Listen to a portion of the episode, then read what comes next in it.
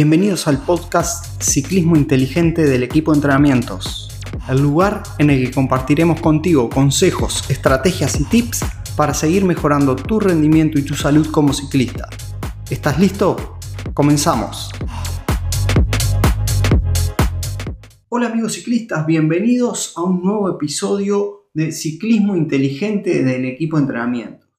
Hoy vamos a estar respondiendo en este episodio a una pregunta que se nos hace comúnmente. ¿Necesitan ser flexibles los ciclistas para ser fuertes?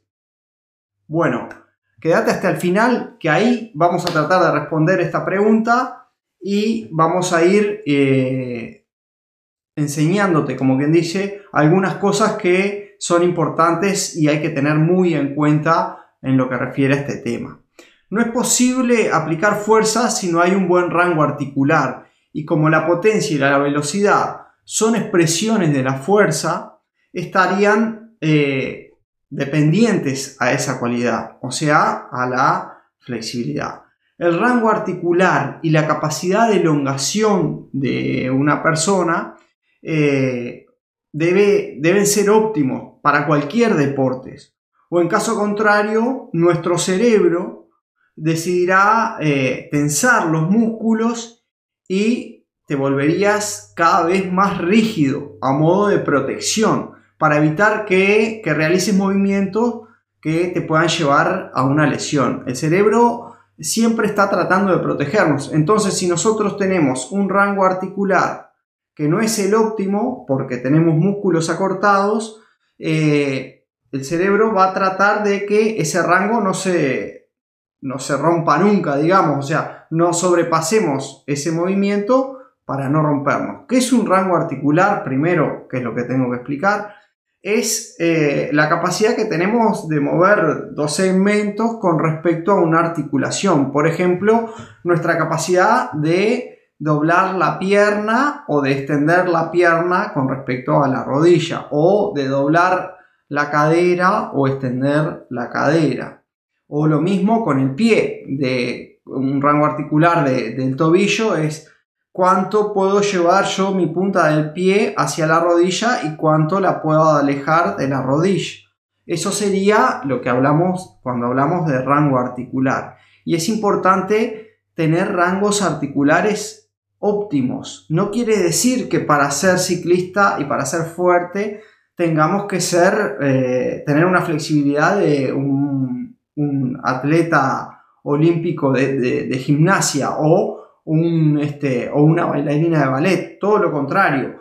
Tenemos que ser flexibles eh, con, rangos de, movilidad, que nos permita un rango de movilidad básico, o sea que, que podamos tener movimientos sueltos y este, una musculatura que pueda realizar esos movimientos sin que el cerebro la esté frenando, como explicamos anteriormente. Eh, en el ámbito deportivo podemos entrenar la fuerza, pero si tenemos grandes acortamientos o restricciones articulares no vamos a poder aplicar esa fuerza de forma eficiente, ya que ese músculo no va a trabajar como debería, por lo que dije recién, de que el cerebro siempre va a estar como trancando el movimiento. O sea que no va a dejar que eh, ese músculo trabaje en todo su rango si está cortado. Eh, eh, un músculo acortado también puede llevar a, posteriores lesiones, ¿no? Realizar un ejercicio para el que no estamos posibilitados de hacer también nos puede traer problemas, como por ejemplo si queremos hacer una sentadilla y no tenemos una buena flexibilidad de posteriores o de eh, eh, tibial anterior, el músculo que está en el tobillo, digamos, que nos permite doblar el pie, eh, esa, sentadilla nos puede traer problemas, nos puede traer alguna lesión. Lo mismo si tenemos la cadena de posterior acortada y queremos hacer un peso muerto, ese ejercicio, la repetición de ese ejercicio nos puede complicar. Por eso es muy importante que antes de empezar a realizar cualquier eh, programa de fuerza, para mejorar tu, fuerza, por ejemplo en el ciclismo, seas evaluado por un profesional para saber cómo están esos rangos de movimiento y qué ejercicio se te puede eh, prescribir, digamos, para que no te lastime.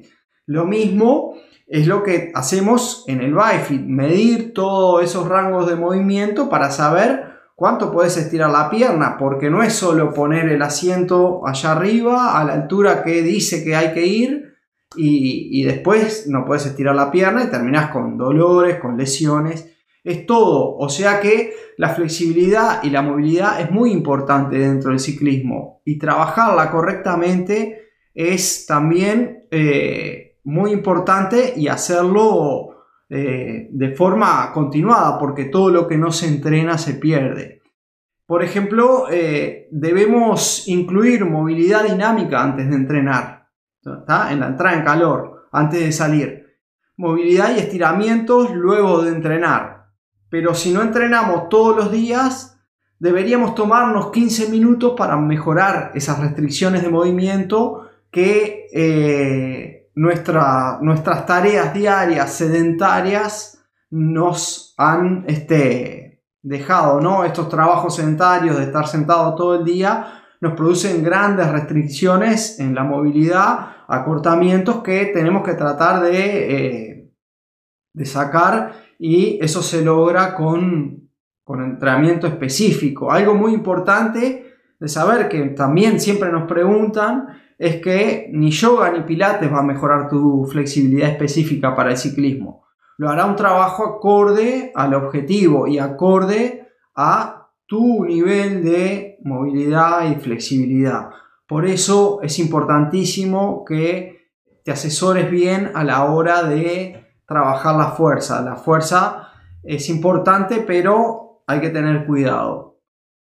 Como siempre te decimos, eh, si querés comenzar a mejorar en esta área, ¿no? te invitamos a que busques las clases de fuerza para el ciclismo que están en, nuestro canal de YouTube y en donde dentro de la misma rutina vas a encontrar ejercicios de fuerza y movilidad que te van a ayudar mucho a mejorar.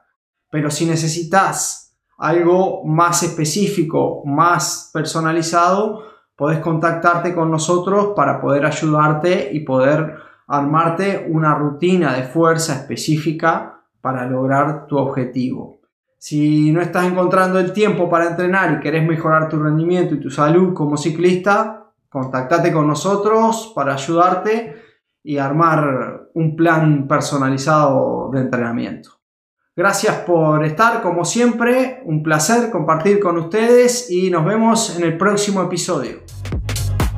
Gracias por acompañarnos. Si te ha gustado lo de hoy, dale me gusta, comparte y comenta. Así podremos llegar y ayudar a más ciclistas como tú.